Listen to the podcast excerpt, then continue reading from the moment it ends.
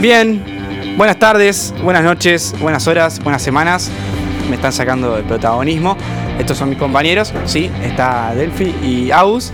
Y bueno, yo voy a dar la noticia del tránsito.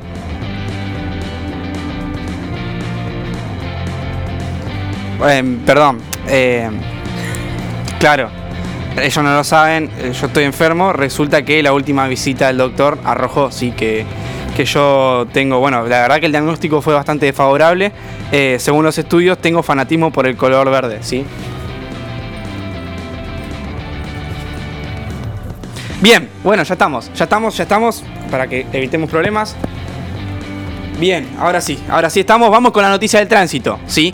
Eh, resulta que en la calle del conurbano bonaerense, justamente en las calles de adentro de, de Ramos Mejía, este miércoles desapareció la calle Benedetto, ¿sí?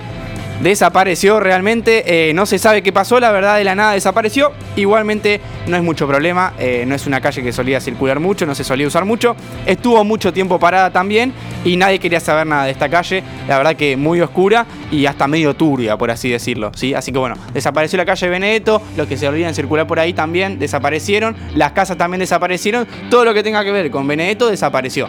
¿Sí? Así que bueno, cuando vayan por Ramos Mejía, recuerden no atravesar por esas calles, ¿sí? Así que bueno, eh, estas fueron las noticias de tránsito. Mi nombre es Mandy Bulazo. Manténganse informados con Pica en Punta.